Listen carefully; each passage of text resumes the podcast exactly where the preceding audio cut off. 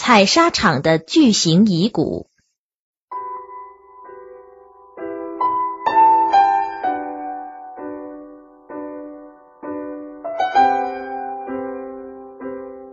人们为了了解几亿年以前的古代发生的一切，大多会通过化石来进行系统的研究。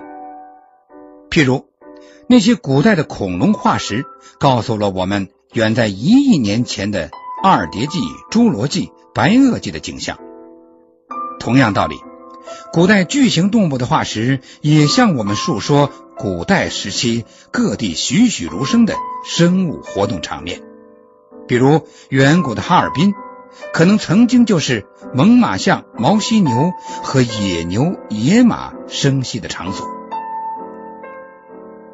在松花江哈尔滨段上游故乡区段，横躺着面积广阔的几处采砂场——故乡砂场。随着改革开放局面的打开，建筑业的兴旺，使这处砂场车来车往，人声沸腾。然而，谁也不曾想过，就这一堆貌似小山般的沙丘中，却隐藏着远古天书——动物化石。一九九七年六月二十八号，《新晚报》记者戴立伦报道：故乡地区小职工街居民王占军今天上午给本报读者热线打来电话。反映他的邻居梁国忠在正阳河区域的松花江边发现一节罕见的特大不明动物的腿骨。几天来，全院居民为这事议论纷纷，感到蹊跷。今天下午，记者找到故乡小职工街幺幺到四号王占军家，在他的介绍下，梁国忠把这节硕大的骨头抬出来让记者看。据梁介绍。这节大骨头是在四天前在故乡沙场跟车干活的时候偶然发现的。他回忆说，当时因需石头压车，找来找去，在附近江边几米远的一处沙滩上发现了这段露出来的大石头。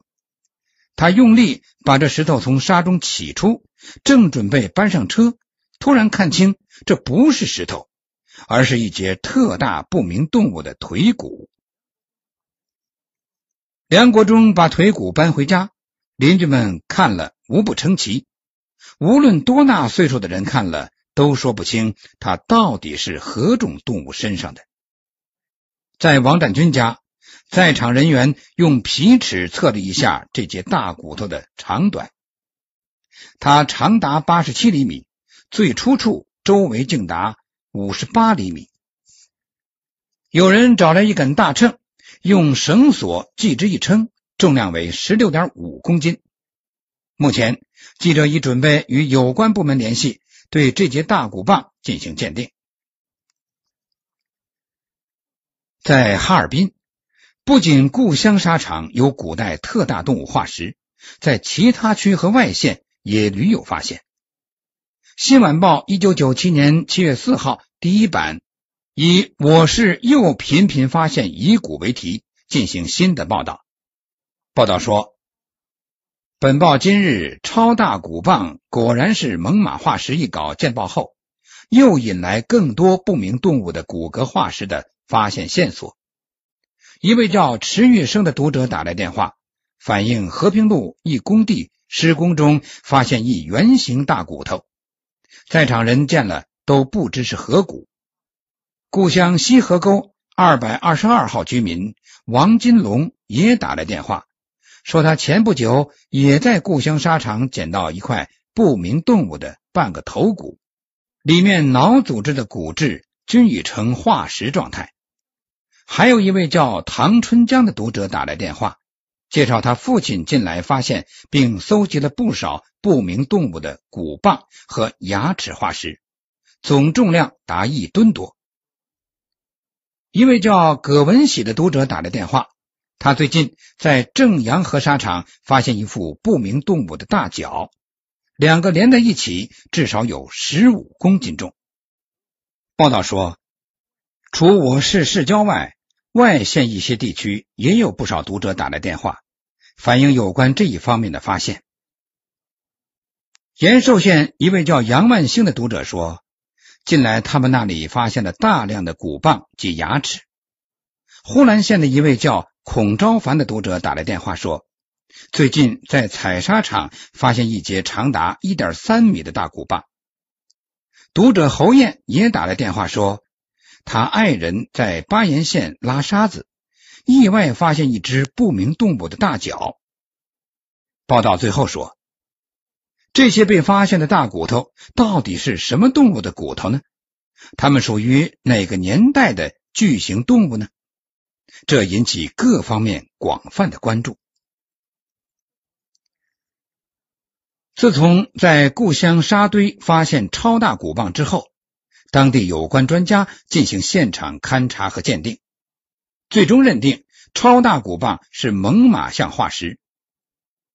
新晚报一九九七年七月三号第一版对此进行了详细报道。道里故乡小职工街居民梁国忠目前发现的超大骨棒，今天经有关专家鉴定。终于有了结果。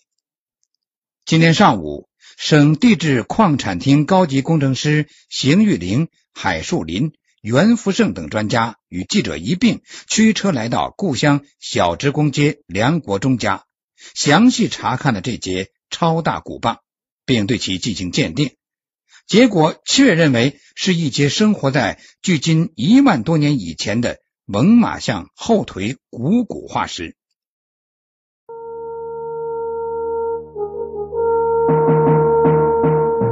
探索古代文明，寻找失去的世界，与外星人全接触，架起我们与先知的桥梁，打开神秘世界的大门，掀开世界神秘的面纱，金古奇观。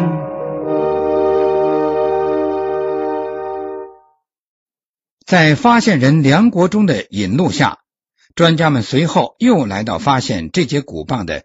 故乡沙场了解情况，经沙场工作人员介绍，这里的沙堆均是从上江一二百公里外运来的。近段时期，沙堆上经常发现不明动物的尸骨，在场专家饶有兴趣的寻看，不大功夫便在沙堆上捡出几块不明动物的碎骨片，经鉴定，均是县里绝迹的古代生物的化石。这一发现。使在场专家们纷纷惊喜不已。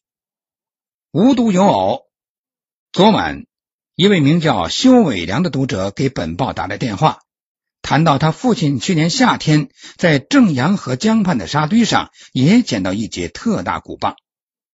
今天上午，专家们顺便找到修伟良父亲保存的这节大骨棒，经鉴定，也是一节猛犸象腿骨。经测量。这节骨棒比故乡梁国忠发现的那节还要大，还要完整。我市江畔沙场频频出现远古动物化石，此现象引起我省地质专家的高度重视。近日，他们根据这一线索，对我市上江地区进行深入考察，以期发现更有价值的线索。在解开大骨头为远古猛犸象化石之后，对哈尔滨古代地质年代中的变化，专家们做了阐述。原来，古代的哈尔滨是一个特大型动物活动的乐园。约在三亿年前，哈尔滨所处的位置是一片大海。约两亿年前左右，由于地壳变动。中国北部大陆隆起，海水向南倾退，哈尔滨才脱离海侵，出现陆地。在距今三百万年的新生代第四纪更新时，哈尔滨处于高恒温气候，那时四季如春，珍禽云集，稀兽驰腾。后来北半球普遍发生冰川活动，哈尔滨才进入低恒温时期。作为这些推论的佐证，在松花江月亮湾附近相继出土了猛犸象、披毛犀、东北野牛、普氏野马等二十多个种属的动物化石。